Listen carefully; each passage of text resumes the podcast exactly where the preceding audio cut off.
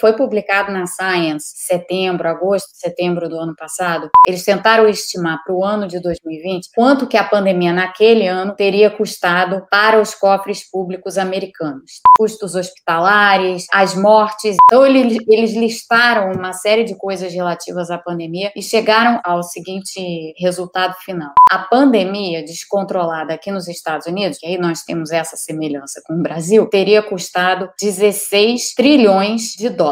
Para o Brasil, eu acho que a gente estaria falando aqui provavelmente, eu diria uns dois PIBs brasileiros. Eu nunca vi um economista no Brasil levantar a pergunta quanto é que está custando essa pandemia descontrolada para os cofres públicos brasileiros. E em vez da gente estar tá se preocupando com isso, que isso é o que realmente ameaça as contas públicas, não, a gente está preocupado com o auxílio emergencial que a gente poderia dar para essas pessoas que não têm o que comer. A gente... em gênero, número e grau. Então, bundão é o Jair. Medo delírio em Brasília. É uma canalice que vocês fazem. Olá, bem-vindos ao Medo e Delírio em Brasília com as últimas notícias dessa bad trip escrota em que a gente se meteu. Bom dia, boa tarde, boa noite!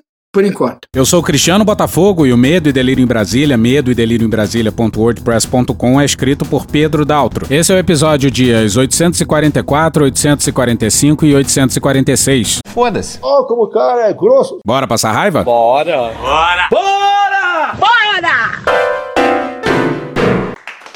E com vocês, o seu, o nosso, eterno Alexandre Frota.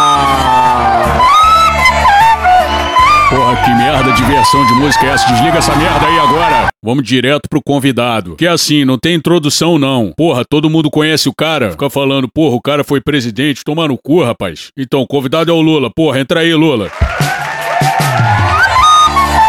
Desliga porra, pelo amor de Deus! Pronto, que fique claro, não vamos mais usar essa versão da música, hein? Nossa, esse flautista deve estar tá agonizando. O que, que é isso, rapaz? Porra, Lula, não fala isso não, que é a Neidoca, ela que é a diretora do programa Sonoplast e editora também. Que baixo orçamento do caralho, hein? Ô Lula, você queria o quê? Eu fumo desde que eu tinha 12 anos. Ai, companheiro, eu não sabia. Você me desculpe, hein? No meu coração você tá sempre desculpado, Lulinha. Mas vamos lá, Lula. Queria abrir o programa com você contando aquela história história do cofre no frango. Ah, não. Ah, não, vou exercer meu poder aqui de diretor, não aguento mais, vai para outro assunto. É, e é frango no cofre também, né, Frota? Porra, achei que era o contrário, ia ser bem mais interessante, né? É verdade, mas não é. Tá, então vamos para outra pergunta.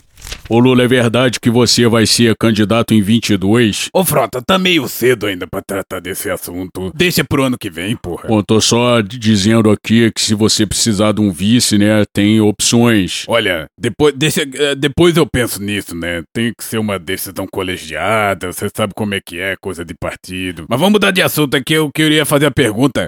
É, que porra você tava fazendo naquele cassino prendendo o Gabigol? Rapaz, a grande verdade é que eu fui ali salvar a Neide. Lula, ele é viciado em. Olha, chega com esse assunto. Acabou. Acabou o tempo do programa, sobe flautinha. Não, não coloca não, esse negócio, não, pelo amor de Deus. Insuportável, meu Deus do céu. Ô, Frota, quer me fuder, me beija antes, né, ô porra? Solta o pianinho com raiva aí do Cristiano uma grande confusão. Esse governo é tão inútil que é incapaz até de se defender sozinho. E aí, bolsonaristas solitários tentam salvar o governo de maneira desesperada e sem combinar com o governo. Foi assim com a candidatura avulsa da CPI, o senador bolsonarista que se candidatou disse que não falou com ninguém do governo, que estava fazendo tudo sozinho para tentar defender o presidente. E se você duvida dele, saiba que até o Flávio Bolsonaro disse que o governo chegou atrasado e não conseguiu influenciar na composição dos membros da CPI. Um outro episódio de Bolsonaro bolsonarista solitário desesperado foi estrelado pelo Weingarten, que foi capa da Veja numa tentativa constrangedora de salvar o capitão. E para isso ele explodiu o General da Ativa, em matéria do Policarpo Júnior na Veja no dia 23. Matéria que a gente vai resumir aqui freneticamente. DJ! Velocidade 5 na dança do Creu! Acabou, acabou, acabou. Já tá desvirtuando já. Abre aspas. Fui procurado por um dono de veículo de comunicação que me disse que a Pfizer havia enviado uma carta ao governo oferecendo as vacinas contra a Covid. Como assim? Não entendi. Na carta, a empresa oferecia ao Brasil prioridade no fornecimento a partir do instante em que o imunizante fosse aprovado pelos órgãos sanitários. Liguei para a sede e me apresentei. No mesmo dia, o CEO da empresa me retornou. Foi uma conversa surpreendente. Ele relatou o que havia acontecido, ou melhor, o que não havia acontecido. O Ministério da Saúde nem sequer havia respondido à carta. Fecha aspas. O que você vai fazer? Nada. Não tem o que fazer. O que ele está dizendo é que uma das maiores empresas farmacêuticas do mundo enviou uma proposta de vacinas para o governo federal e o Ministério do General da Ativa nem se deu ao trabalho de responder à proposta. E aí um dono de algum veículo teve que ligar para o Weingarten. A história é esquisita, mas vamos continuar. Abre aspas, então eu abri as portas do Palácio do Planalto. Convidei os diretores da empresa a vir a Brasília. Fizemos várias reuniões. Fui o primeiro a ver a caixa que armazenava as vacinas a menos 70 graus. Fecha aspas. Ô Weingarten, não tá errado o laboratório farmacêutico tratar sobre vacina com o chefe da SECOM, não? Eles estão mexendo com a pessoa errada. Ah, também achava. Pois é, olha só, quem fez isso foi o responsável pela comunicação do governo. E acho que isso fala bastante sobre a funcionalidade deste mesmo. Abre aspas, infelizmente as coisas travavam no Ministério da Saúde. É simples assim. Um manda e o outro obedece. Havia excesso de burocracia e pessoas despreparadas cuidando da questão. Todos, todos. Concordamos! Incompetência e ineficiência. Vou esquecer disso jamais. Quando você tem um laboratório americano com cinco escritórios de advocacia apoiando uma negociação que envolve cifras milionárias e do outro lado um time pequeno, tímido, sem experiência, é isso que acontece. Nós viemos com dois aviões quebrados para chegar aqui numa madrugada e não tinha nada, nem ninguém para nos dizer nada. Começamos a estudar sozinhos para entender como funcionaria o Ministério da Saúde. Então, salas vazias, pessoas que ninguém nunca nos passaram nada. É preciso que cada um de nós assuma a sua responsabilidade. Estou me referindo à equipe que gerenciava o Ministério da Saúde nesse período. Porra. Essa conta irá para as Forças Armadas. Se o contrato com a Pfizer tivesse sido assinado em setembro ou outubro, as primeiras doses da vacina teriam chegado no fim do ano passado. Tem idiota que tiver nas redes sociais, na empresa, né? Vai comprar vacina, só for na, na casa da tua mãe. Não tem pra vender no mundo. O presidente Bolsonaro está totalmente eximido de qualquer responsabilidade nesse sentido. Fazer um parêntese rápido aqui. Em 30 de julho, Bolsonaro anunciava sua parceria com a Universidade de Oxford e a AstraZeneca para compra de vacinas, dando dinheiro a fundo perdido para pesquisa e desenvolvimento daquele imunizante, com a perspectiva de compra de 100 milhões de doses. Pessoal, se fala muito sobre a vacina da, da Covid-19. É, nós entramos naquele consórcio lá de, de Oxford. Pelo que tudo indica, vai dar certo e 100 milhões de unidades chegarão para nós. Não é daquele outro país, não, tá ok, pessoal? É da é de Oxford aí, tá? Aí depois passou meses dizendo isso aqui. Tudo que eu vi até agora em vacina que poderão ser disponíveis tem uma cláusula que diz o seguinte: eles não se responsabilizam por qualquer efeito colateral. É o caso da vacina da Pfizer, presidente? Todas elas, tudo que eu vi até agora. A Pfizer é bem claro no contrato: não nos responsabilizamos por efeitos colaterais. É bem claro. Não nos responsabilizamos por qualquer efeito colateral. Nós não nos responsabilizamos por qualquer efeito colateral. Não nos responsabilizamos por efeito colateral. Não nos responsabilizamos por qualquer efeito colateral. Cale-se, cale-se, cale-se, você me deixa louco! Sendo que no contrato com a AstraZeneca que ele já tinha feito lá atrás, isso não era um impeditivo, aí tudo bem. Uma das cláusulas sob sigilo é a que estabelece de quem é a responsabilidade por eventuais efeitos adversos da vacina. O texto diz: as contratantes indenizarão e isentarão a contratada de todos e quaisquer danos e responsabilidades decorrentes de ou associados a reclamações por morte, dano físico, mental ou emocional, doença, incapacidade ou condição relacionadas ou decorrentes do uso ou administração da vacina. Ou seja, nas palavras do presidente, não nos responsabilizamos por qualquer efeito colateral. E ele, assim como todo mundo no mundo, assinou. Mas depois meteu na cabeça que não era pra assinar e não assinou mais porra nenhuma. Aí todo mundo comprou as vacinas tudo e a gente ficou sem vacina. Volta pro Weingarten. Abre aspas, se as coisas não aconteceram, não foi por culpa do Planalto. Aham. Uhum. Aham, Cláudia, senta lá. Não fode, porra! A política é do governo Bolsonaro, a política não é do ministro da Saúde. O ministro da Saúde executa a política do governo. É, a função do ministro, quem define o decisor é o presidente da República. O ministro é um executor das decisões do presidente da República. Até por isso, então, o presidente é o responsável por tudo que aconteça ou deixe de acontecer, né? Isso é a realidade. Ele era abastecido com informações erradas. Fecha aspas. E aqui vamos para uma matéria do UOL no dia 25 de março de 2020, ou seja, comecinho da pandemia. Um relatório da ABIN aponta que o novo coronavírus poderá chegar a 200 mil casos no país e causar a morte de mais de 5 mil pessoas em duas semanas, até 6 de abril. Segundo o Intercept, o relatório é datado da última segunda-feira, dia 23, e teria sido enviado ao presidente Jair Bolsonaro. O relatório também analisa dados de outros países apontando que o avanço do coronavírus foi freado e os casos começaram a diminuir após a adoção de medidas restritivas. Abre aspas, Coreia do Sul, Irã e China conseguiram mudar a direção da reta, provavelmente depois da adoção de de medidas de contenção, fecha aspas, diz o documento. No caso da China, o relatório afirma que o país conseguiu diminuir a taxa de crescimento dos casos cerca de 10 a 15 dias depois da adoção de medidas de contenção, inclusive com lockout. Nesse mesmo tema, vamos para o Matheus Vargas no Estadão no dia 31 de maio de 2020. A Agência Brasileira de Inteligência, a ABIN, adota em documentos endereçados ao Palácio do Planalto e a ministérios um discurso radicalmente oposto ao do presidente Jair Bolsonaro sobre a pandemia do coronavírus. Um lote de 47 relatórios diários, num total de 950 páginas, alertou o governo sobre a necessidade do isolamento social para conter a doença. Ou seja, não fode, meu irmão. Que o presidente não era abastecido com informações. Vão chegar à conclusão que eu não errei nenhuma. Não! Volta pro Weingarten na Veja. Abre aspas.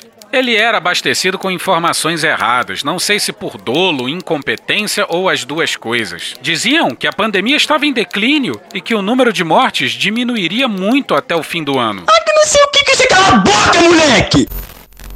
Ele só pode estar tá falando do Osmar Terra. E não esqueçamos dos generais do GSI e do Ministério da Saúde. Abre aspas, o governo não pode ser acusado de inoperância. Eu era o secretário de comunicação do governo. É minha obrigação reportar o que o Planalto fez através da minha pessoa. Fecha aspas.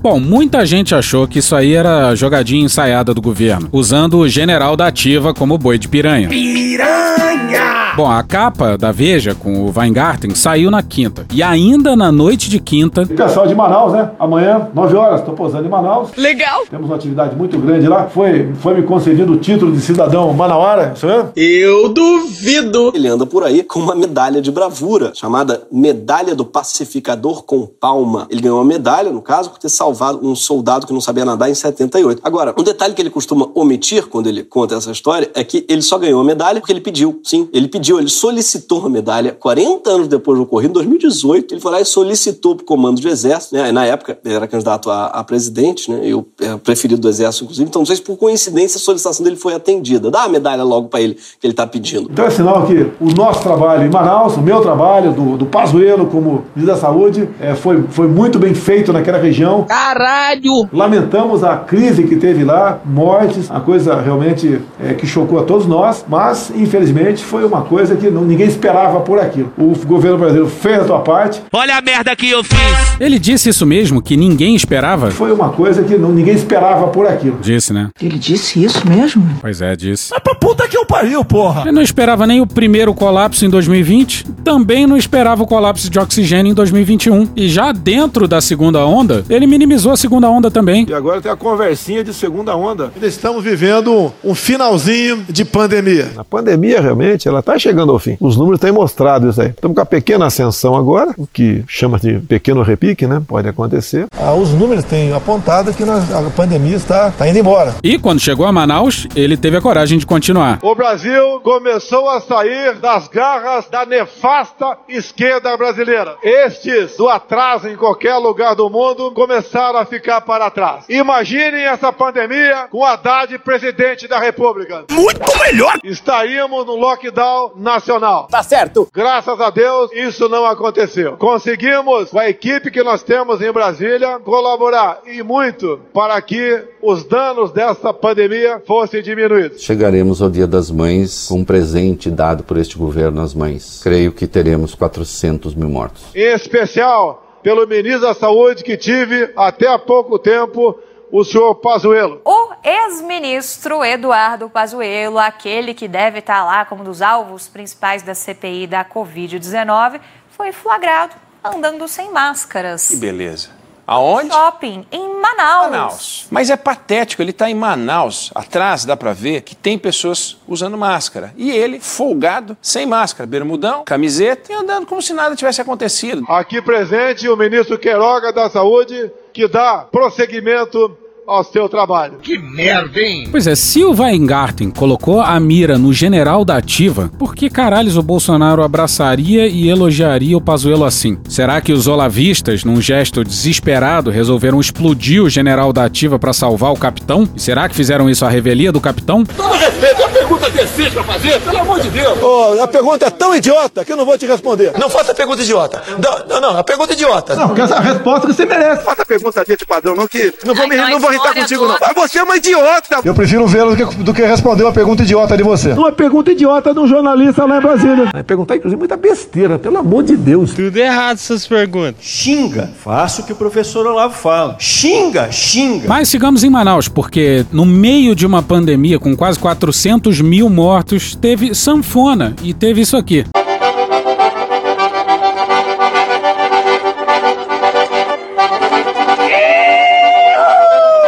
Pois é, esse gritinho aí animado é do presidente da República. Um presidente que enterra mais de 2 mil pessoas por dia há muito tempo. Um presidente que arrumou um tempinho para ser entrevistado pelo Siqueira Júnior. E dá para dizer que a gente não vê o Bolsonaro tão feliz assim há muito tempo.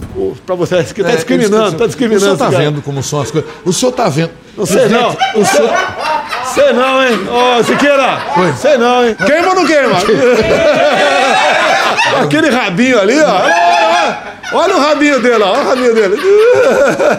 Aquele cara com aquele chapéu lá parece uma, uma bateia aí. Aquele, aquele, o, É, é o nosso chinês samurai, aí? é o samurai, é o samurai. samurai. Vem até aqui cumprimentar o presidente. A segurança pode. É o né? Xing Ling?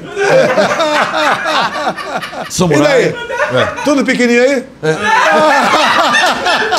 Se você não viu a cena, é isso mesmo que você tá pensando. Foram piadas homofóbicas e xenofóbicas contra asiáticos. Nós estamos ainda passando por dias com mais de 3 mil mortes, num nível de desemprego altíssimo, atividade econômica em franco declínio, país na merda, faltam vacinas, gente morrendo, gente sendo contaminada e o presidente passando mal de rir. Mas vamos à entrevista. E que papel do Siqueira, hein? Puta que pariu. Nesse país, atualmente, quem briga pelo, pelo correto, quem briga pela, mais difícil. pela família. É mais difícil. Muito é mais muito difícil. complicado. Muito mas é mais muito complicado, muito difícil. O senhor sabe mais do que ninguém. Eu, pego, eu peguei uma casa completamente bagunçada. Ética, moral e economicamente. Alguns acham que eu tenho o poder de resolver na hora. Muita coisa nós estamos resolvendo de verdade. Aqueles ataques à família, aquela questão de na escola, aquele péssimo curso escolar. Os livros hoje em dia, como regra, é um montão de, de amontoado de, de, de muita coisa escrita, tem que suavizar aquilo. Nem, nem, nem que não tem, nem que tem. Então, presidente, o senhor, já percebeu que na internet o que não falta agora é cientista. Eles entendem Sim, de tudo. Especialistas. Laboratório e vacina, né? Eu fui dizer que não, não tomava vacina, depois tomei, levei uma cachoeira de porrada, só Jesus sabe, né? Tá vendo aí, gente que não tomou, tomou, eu, graças a Deus. Aí a gente fala de cloroquina, né? É um escândalo, fala de ivermectina. Então, será que. Não, os caras que estão contra não apresentam alternativa. O Instituto Butantan vai começar a testar em humanos o soro desenvolvido para tratar a Covid-19. A Anvisa autorizou nesta terça-feira o uso emergencial do coquetel de anticorpos contra a Covid-19. A Anvisa aprovou o registro para o primeiro medicamento com indicação na bula para a Covid-19. É o Remdesivir, um medicamento sintético injetável para uso em pacientes hospitalizados. O isolamento, máscara, álcool gel. Eu tomei cloroquina às 5 da tarde num dia. No outro dia, 10 da manhã, tava bom. Há uma distinção óbvia entre correlação e causalidade. As pessoas que não dominam a metodologia científica, que, portanto, não conseguem entender qual a diferença de causa e correlação, vão acreditar que elas foram impedidas de se medicar, que existia um medicamento eficaz eficaz, a cloroquina,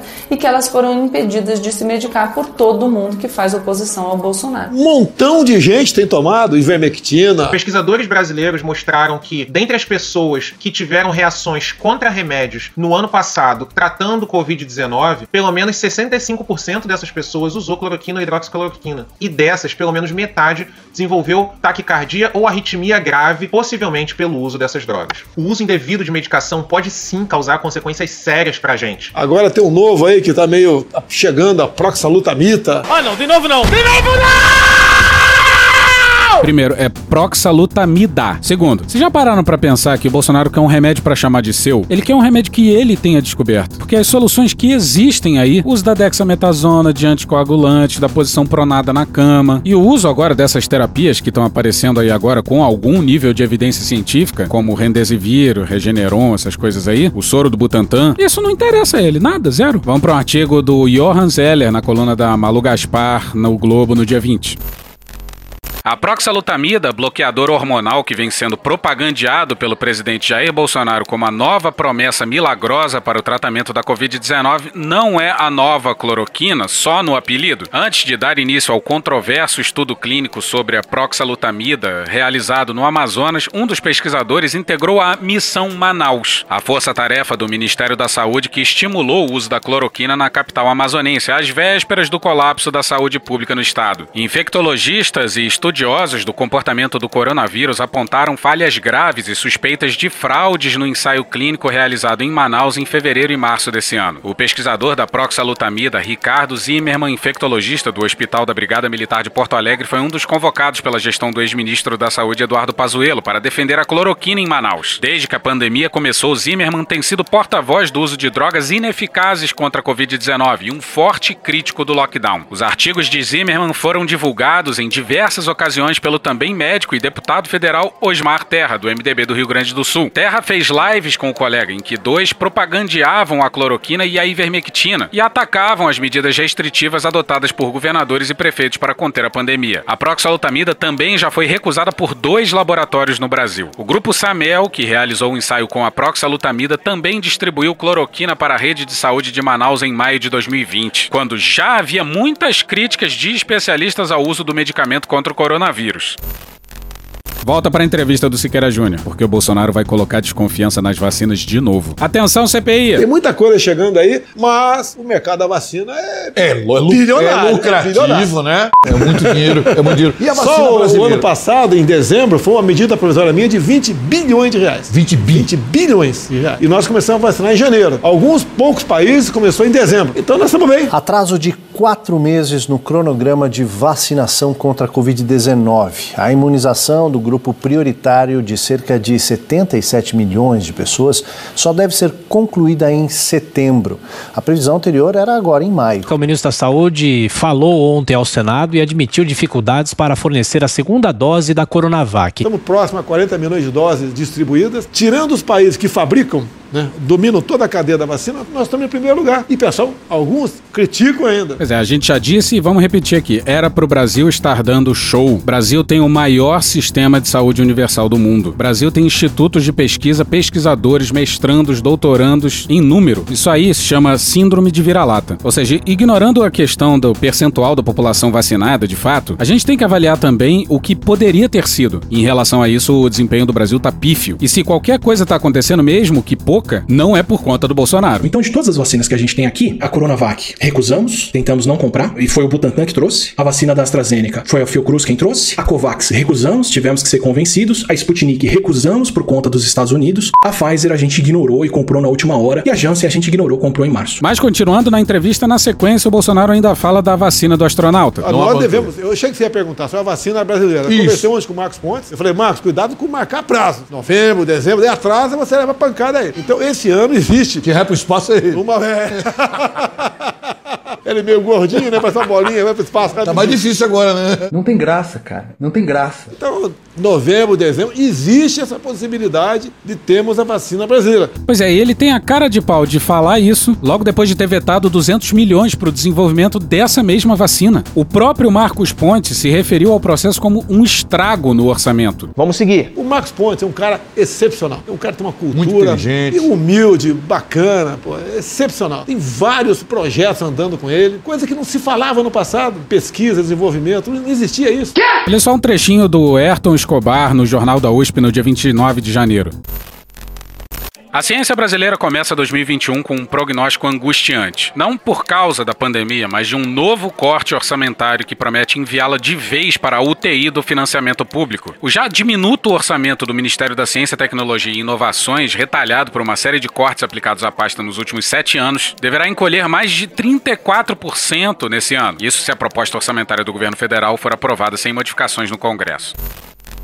O orçamento do ministério já foi de mais de 15 bilhões. Isso porque o Brasil há muito tempo investe muito pouco. Para além disso, para 2021, a previsão para investimento em infraestrutura é de um recorde mínimo, 0,1% do PIB. Ou seja, isso aí que o Bolsonaro falou. Foi droga, hein? Agora olha esse diálogo. Já começam a chegar as boas notícias. É, Israel, a gente começa a ter informação que a máscara já, já foi Sim, dispensada. Não sei se o senhor tem essa informação, Sim, sim. provavelmente. Algum- muitos estados Mais de 50% das norte-americanos também, vacinadas, né? estados. As aulas já voltaram, aulas presenciais. É, é, o que falta para o Brasil? Tirar a máscara. Se é que eu posso Eu falar acho que a assim. máscara incomoda todo mundo. É verdade. Incomoda. É o cara falar que não incomoda é mentiroso. Ele usa porque É é obrigado. Ele usa porque é obrigado. Então o cara usa- feio aí que gosta de usar máscara aí, tudo bem. Mas o que acontece? E quem tem bafo, viu, presidente? Tem bafo de leão É também. terrível. É, então ah, nós estamos aí com, se não me engano, 40 milhões de doses distribuídas, quase 30 milhões aplicadas, e estamos numa média próxima a um milhão por dia. Nós vamos chegar rapidamente o que se chama de imunidade de rebanho. Daí você volta à normalidade. Mas não justifica o lockdown. E temos aí mais uma vez o presidente colocando uma carga negativa nas máscaras e meio que mentindo, porque o Brasil só passou três dias da média de sete dias de um milhão de doses aplicadas por dia. O número de doses aplicadas está aumentando. Janeiro, fevereiro e metade de março eram por volta de 200 mil doses por dia. Aí foi subindo, atingimos um pico em meados de abril. O último número que tem no Our World in Data é do dia 26 e uma média de 747 mil doses. Agora, projeta isso pra frente. Nesse ritmo, quanto tempo vai demorar pra tudo se normalizar? E ele fala: não se justifica o lockdown. O Brasil viu nos últimos dias uma queda no número de casos e no número de mortes. E foi por conta das vacinas também, mas principalmente por conta das medidas restritivas impostas por estados e municípios. Só que agora já tá tudo abrindo de novo. Ou seja, existe uma probabilidade enorme da gente repetir o que aconteceu em 2020, ficar com o número de casos e o número de mortes num platô altíssimo durante um tempão. Ou seja.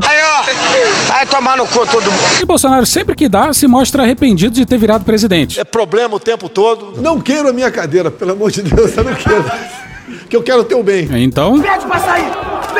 E todo mundo a essa altura do campeonato já sabe o absurdo que Bolsonaro enfileirou sobre as Forças Armadas, mas pouca gente falou da pergunta do Siqueira. Eu vou fazer uma pergunta bem povo, tá? Bem eleitor Bolsonaro. Há uma cobrança, acredite, uma cobrança muito forte em cima de- de- deste apresentador, deste elenco, dessa equipe. Siqueira, não tá na hora de uma reação mais enérgica do presidente da República? Não tá na hora dele bater na mesa e dizer assim: opa, vamos parar com isso? Vocês estão atrapalhando o Brasil? Vocês estão prejudicando o povo brasileiro? Tá na hora, presidente. O pessoal fala do artigo 142. Ele é pela manutenção da lei e da ordem, não é pra gente intervir. O que que eu me preparo? Não vou entrar em detalhes. Um caos no Brasil. tá? O que que eu tenho falado? Essa polícia, lockdown, quarentena, fica em casa, toque de recolher. É uma- é um absurdo isso aí. É um absurdo, absurdo. Se tivermos problema, nós temos um plano de como entrar em campo. E eu tenho falado, né? eu falo o meu, o pessoal fala que, não, eu sou chefe supremo das Forças Armadas. Vamos falar, o nosso exército, as nossas Forças Armadas, se precisar, iremos para as ruas, não para manter o povo dentro de casa, mas para restabelecer todo o artigo 5 da Constituição. Que é legal. É, e se eu decretar isso, vai ser cumprido esse decreto. Então, a nossa Forças Armadas pode ir para a rua dia sim, dentro das quatro linhas da Constituição, para fazer cumprir o artigo 5 Direito de ir e vir, acabar com essa covardia de toque de recolher, direito ao trabalho, liberdade religiosa, de culto, né? para cumprir tudo aquilo que está sendo descumprido por parte de alguns governadores, alguns poucos prefeitos, mas atrapalha toda a sociedade. É um poder excessivo que, lamentavelmente, o Supremo Tribunal Federal delegou. Então, qualquer decreto de qualquer governador, qualquer prefeito, leva o transtorno à sociedade. Onde vem a indignação, onde você fala, tá chegando a hora. Agora, o que acontece? Eu não posso extrapolar. E isso que alguns querem que a gente extrapole. Eu tô junto com os meus 23 ministros, você pega da Damares ao Braga Neto, todos, nos 23, é, praticamente conversados sobre isso aí, o que fazer se um caos generalizado se implantar no Brasil pela fome, pela maneira covarde como alguns querem impor essas medidas, estão impondo certas medidas restritivas, o povo ficar dentro de casa. Digo mais, o caldo acho que não entornou o ano passado em função do auxílio emergencial. Se não fosse isso, 38 milhões de pessoas, chamadas de invisíveis, de informais, iria com fome para a rua. Agora, não temos como manter por muito tempo o auxílio emergencial. Por isso que ele vem diminuindo. O pessoal fala, né? Fácil falar. Mantém 600. Por mês se gastava em torno de. Se gastava, não. Se endividava em torno de 50 bilhões de reais. Você não aguenta. Igual você vai no banco e pega um empréstimo. Um mais um mais um, daqui a pouco você quebrou. E o Brasil não pode quebrar. O Bolsonaro vem subindo o tom constantemente. Ele fala: não estiquem a corda, tá chegando a hora. Será que o povo brasileiro aguenta uma medida mais dura? E normalmente você teria que fazer alguma coisa para não ficar ridícula essa constante ameaça sem ação. Mas estamos falando de Bolsonaro, né? Não tem nada de normal. Vamos pro Igor Guielou no dia 24 na Folha.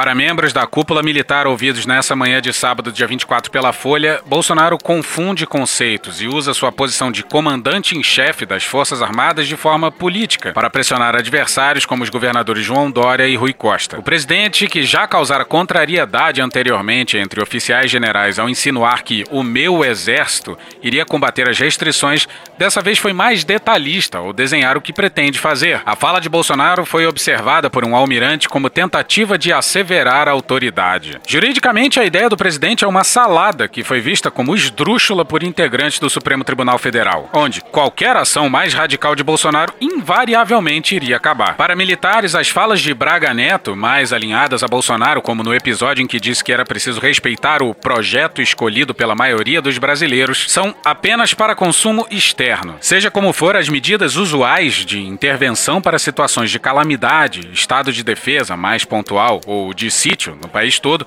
dependem do Congresso para serem aprovadas, ou seja, seriam de difícil aprovação hoje. Os militares seguem enredados no cipoal em que se meteram ao permitir a associação de imagem com o governo e ao auferir vantagens como sua reforma previdenciária e de carreira.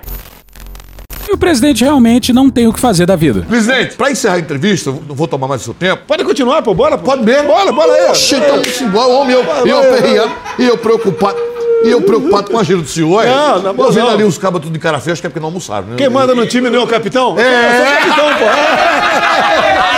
Sensacional. Puta que pariu. Cria vergonha, cara. Vai trabalhar. Isso foi aos 21 minutos de entrevista e a entrevista dura pelo menos o dobro. Presidente, antes de senhor ir embora, CPS cancelado pra quem, pra quem? Se senhor quiser. Pra quem, que pra quê? O que eu falar aqui vai dar problema. O que eu, falar vai dar problema. Fica à vontade, fica à vontade. não, não, não, Qual, qual que eu falar? Pode ser pra inflação, pode ser pra, Ah, pra aí- corrupção. aí tudo bem. Fica à Pra- vontade. Pra lockdown. Lockdown. Lockdown. Lockdown. Lockdown. Lockdown. Lockdown. Lockdown.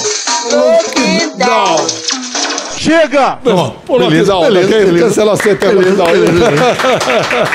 Haha, very funny, motherfucker. Eu sempre sou do espírito do programa, por isso foi descontraído. O governo está extremamente preocupado com o futuro do Brasil, com as mortes, o tocante à Covid, entre outras. né? Temos uma equipe de ministros fantástica, escolhida por critérios técnicos, técnicos, técnicos, técnicos. Damares. Técnicos. Ernesto Araújo. Técnicos. Chega! Que estão fazendo o possível para o Brasil voltar à normalidade. Acredito nisso, vocês podem acreditar no Brasil. Brevemente, se Deus quiser, voltaremos a, a ser o que eras no final de 2019, antes de começar todo esse problema da pandemia no mundo todo. O povo não, não, se, não deve se sentir abandonado. Não, não, não. Nós fazemos o possível. Sei que não é fácil a vida deles, sei. Amanhã de novo vou estar numa comunidade em Brasília. Gostaria de um dia ir com a imprensa para a imprensa mostrar que não mostra. Mentira! Olha só, olha só. Se você lê a imprensa, você, você não consegue viver. Então faz o que eu faço. Não leio mais, não vejo Jornal Nacional. Olha só, olha só. O que está acontecendo lá na- nessas casas, o que aconteceu com o emprego dessas pessoas, o que, que eles pensam do futuro do Brasil. Fudeu. Até para sensibilizar aquelas pessoas que tomam medidas restritivas que atingem a família toda do cidadão brasileiro. Hum, Bolsonaro, desculpa, mas faltou um trechinho aí. Eu vou enxertar se você não, não se importar, tá? até para sensibilizar aquelas pessoas Que não! tomam medidas restritivas. Porra. Então espera que agora se acalme essa questão de lockdown. Não! Se a gente começa comecem a voltar à normalidade, mas sabemos que não vai ser, vai ser fácil para muita gente. Peço a vocês que acreditem no Brasil, acreditem na gente. Tá difícil, sabe, doutor? Nós vamos vencer essa, essa, essa parada aí, se Deus quiser. E eu volto a perguntar ao povo, não se sinta abandonado. Não, não, não. O senhor não nenhum. vai deixar chegar o caos. É, estamos, se chegar a uma situação mais crítica um pouco, né, a gente vai tomar aquela providência, providência tem que ser tomada. Quando o pessoal fala em Constituição, né, o que nós queremos é cumprir a Constituição. Agora, hoje em dia, o nosso artigo 5 das garantias de direitos individuais estão sendo violados. Isso tem prejudicado em muita família brasileira que tem perdido emprego, o número de suicídios tem aumentado. Não é verdade. Tá? O, de- o desespero. É, então nós temos que normalizar isso aí. Vamos temer o vírus, tomar cuidado com o vírus, mas também o desemprego não pode ser abandonado. Yes, but actually no. Cala a boca, Malfoy. É, a economia não pode ficar Não, não pode se parar, parar, a fome mata e mata mais do que o vírus.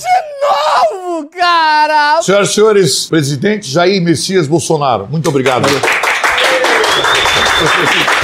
merda, hein? As respostas são espantosas, mas o que o Siqueira faz é impressionante. É o que os americanos chamam de enabler. Tipo, falar pro alcoólatra, ah, cara, não tem problema nenhum, tome só uma, não tem problema. E tá de parabéns pela dicção, porque deu pra entender tudo que ele falou mesmo com as duas bolas do presidente dentro da boca. Se alguém se ofendeu, me desculpa aí, tá certo? E olha que o Bolsonaro já deu entrevistas longas em outros programas policialescos. e pra quem ainda não ouviu, recomendamos o episódio dia 453. Pois é, perto do Siqueira, até cabia um prêmio jornalístico pro Datena.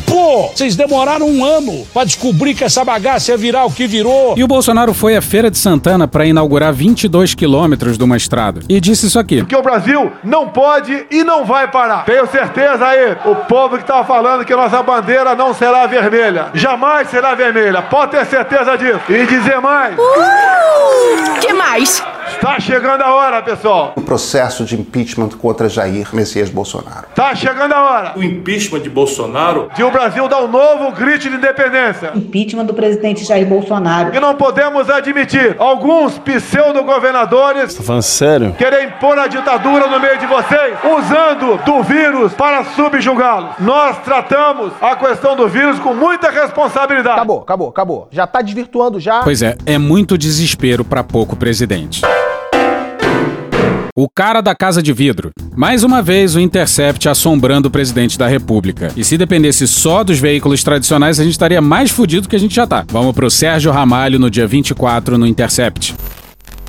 Logo após a morte do miliciano, cúmplices de Adriano da Nóbrega fizeram contato com o Jair, ou, abre aspas, HNI, abre parênteses, presidente, fecha parênteses, fecha aspas. E, abre aspas, o cara da casa de vidro, fecha aspas. Para fontes do Ministério Público do Rio de Janeiro ouvidos na condição de anonimato, o conjunto de circunstâncias permite concluir que os nomes são referências ao presidente. Jair Messias Bolsonaro! O cara da casa de vidro seria uma referência aos palácios do Planalto, sede do Executivo Federal e da Alvorada, a residência oficial do presidente, ambos com fachada inteiramente de vidro. É por isso que Deus te escolheu. De acordo com as transcrições, a primeira ligação supostamente feita ao presidente aparece no dia 9 de fevereiro de 2020 à noite, horas depois que Adriano foi morto. Ronaldo César o Grande, identificado pela investigação como um dos elos entre os negócios legais e ilegais do miliciano, diz a uma mulher não identificada que ligaria para o cara da casa de vidro. No telefonema demonstra preocupação com pendências financeiras e diz que alertou Adriano que iria acontecer algo ruim. Ele fala ainda que quer saber como vai ser o mês que vem e que a parte do cara tem que ir. Olá, eu gosto de dinheiro. Quatro dias após a morte de Adriano, em 13 de fevereiro de 2020,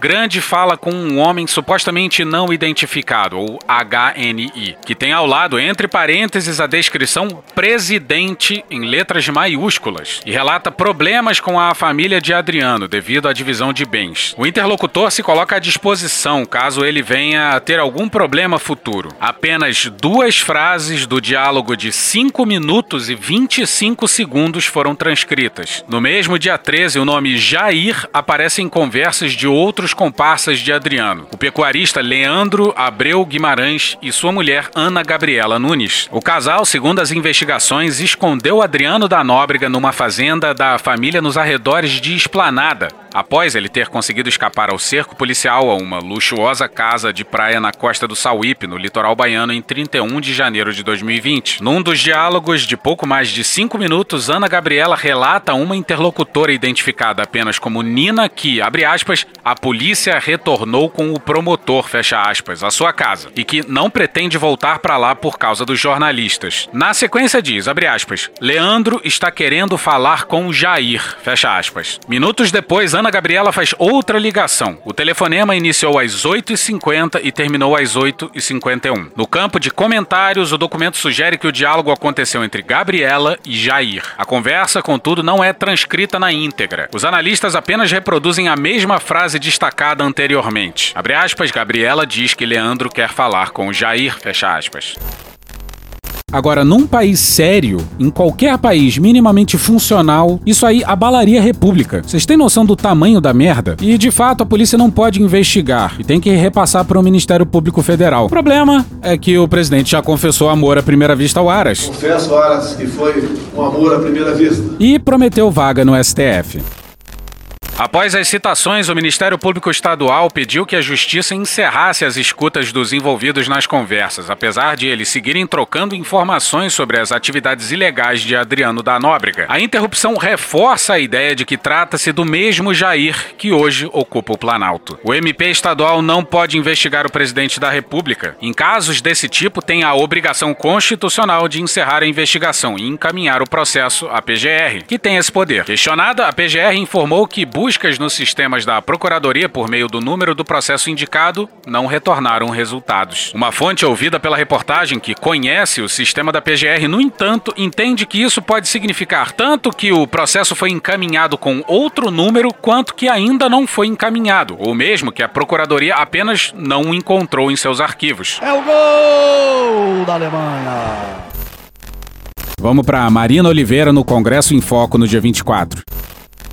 Procurada pelo Congresso em Foco para saber se a Procuradoria está investigando o caso e se houve alguma repercussão por conta da matéria, a assessoria da PGR disse que, abre aspas, até o momento não há nada sobre essa menção em nosso sistema, fecha aspas. Bom, vai ver o Palácio negou que o presidente tenha recebido qualquer ligação dos comparsas do miliciano, né? O Planalto também foi procurado e respondeu que não irá se manifestar. Surprise, motherfucker! E é capaz desse presidente aí completar os quatro anos de mandato. Isso deveria desgraçar e absurdar a cabeça de todo e qualquer brasileiro. O Bolsonaro praticamente poderia atirar numa pessoa na frente do Palácio do Planalto e ainda teria gente falando em respeitar a vontade da maioria. É preciso respeitar o rito democrático e o projeto escolhido pela maioria dos brasileiros. If you speak slowly, okay. I understand very well. A planilha. Bom, isso não é bem um tópico. Yeah, yeah! É só um aviso que a gente amanhã a gente vai falar sobre aquela deliciosa planilha. Mas vai ter um aperitivo hoje. Bom, essa é a planilha que o governo divulgou para os ministérios com 23 pontos, pedindo que os ministérios ajudassem na defesa do governo. Repararam no oitavo item da planilha? Entregou a gestão do Ministério da Saúde durante a crise a gestores não especializados. Abre parênteses, militarização do Ministério da Saúde. Fecha parênteses. Eu não sabia nem o que era o SUS. Aí, dois dias depois da planilha ter sido vazada, o Pazuello me é flagrado passeando sem máscara num shopping em Manaus, como a gente já disse. Puta que pariu, Marquinho! Gisele Barros e Elaine Neves no Globo no dia 26. A foto de Pazuello foi feita por Jaqueline Bastos, moradora da capital amazonense, e compartilhada em uma rede social. Ao Globo, Jaqueline confirmou ter encontrado o ex-ministro no centro comercial. Ela disse ainda que questionou Pazuello sobre a falta de proteção. Abre aspas, ele respondeu para mim: "Pois é, né? Tem que comprar. Onde compra isso?" Ah, merda, porra! Uma coisa é você estar comendo numa praça de alimentação. Outra é entrar totalmente sem máscara. Ainda mais sendo um ex-ministro, fecha aspas, ressaltou. Ah, e o bailão do Renan na sessão de abertura da CPI também fica para amanhã. Baile bom, baile bom, hein? Bailão, baile bom, hein? Baile ah, bom. Que Deus tenha misericórdia dessa nação. E hoje ficamos por aqui. Veja mais, muito mais em medo em Brasília.wordpress.com, o blog escrito por Pedro Daltro. Esse episódio usou áudios de Band Jornalismo, Banda Biltre, Câmara dos Deputados, CNN, Greg News, Guilherme Boulos, Jornal da Gazeta, Jornal da Record, Jornalismo TV Cultura, Jovem Pan, Olá Ciência, Poder 360, Rádio Band News FM, Record News, Intercept Brasil, TV Brasil, UOL e Yahoo Notícias. Thank you! Contribua com a nossa campanha de financiamento coletivo. É só procurar por Medo e Delírio em Brasília no PicPay ou ir no apoia.se barra Medo e Delírio. Porra, doação ao caralho, porra. Não tem nem dinheiro pra me comprar um jogo de videogame, morou, cara? Pingando um capilé lá, vocês ajudam a gente a manter essa bagunça aqui. Assine o nosso feed no seu agregador de podcast favorito e escreve pra gente no Twitter. As outras redes a gente realmente não consegue ver. O nosso maravilhoso Faz Tudo Bernardo agora tá alimentando outras duas redes. Ele coloca algumas coisas no Instagram e num canal no Telegram chamado Cortes, Medo e Delírio em Brasília. Então dá uma chegada lá que ele coloca coisa boa lá. Eu sou Cristiano Botafogo, um grande abraço e até a próxima. Bora passar a raiva junto? Bora!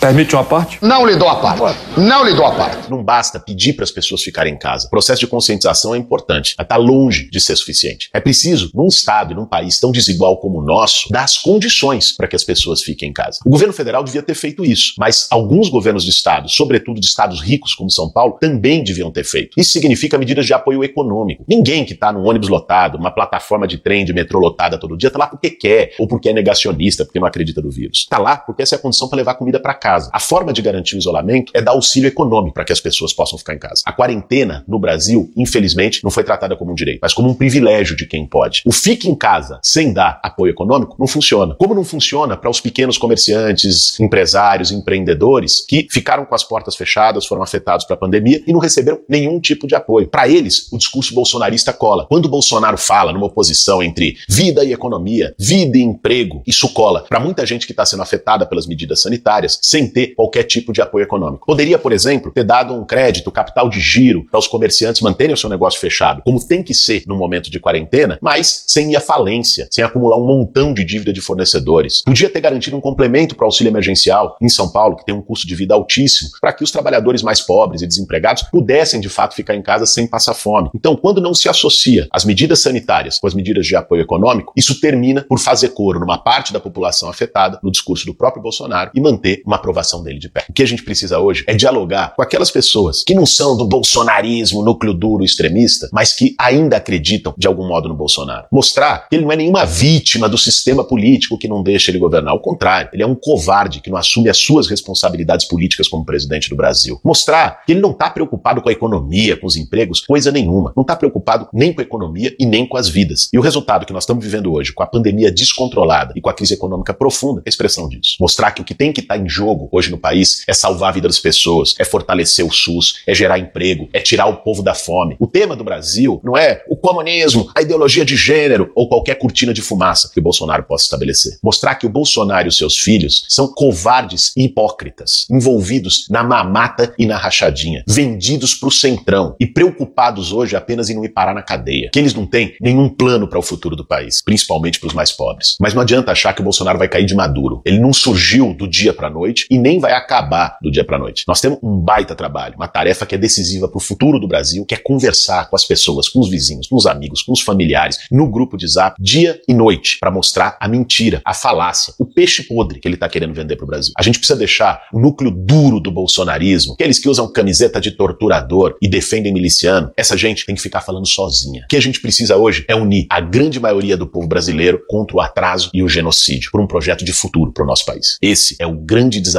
de 2021. Porra! Porra! Porra! Porra! Putinha do poço. Problemas? Pornô. Paralelepípedo de crack? Paralelepípedo de crack? Paralelepípedo de crack. Presidente, por que sua esposa Michele recebeu 89 mil de Fabrício Queiroz? Parte terminal do aparelho digestivo. Pum. Que bom do bom. Agora, o governo tá indo bem. Eu não errei nenhuma. Eu não errei nenhuma. Zero. Porra! Será que eu tô errando falar isso daí? Não tem como não dar errado. Vai dar errado. Tem tudo para não dar certo. O cu dilatado.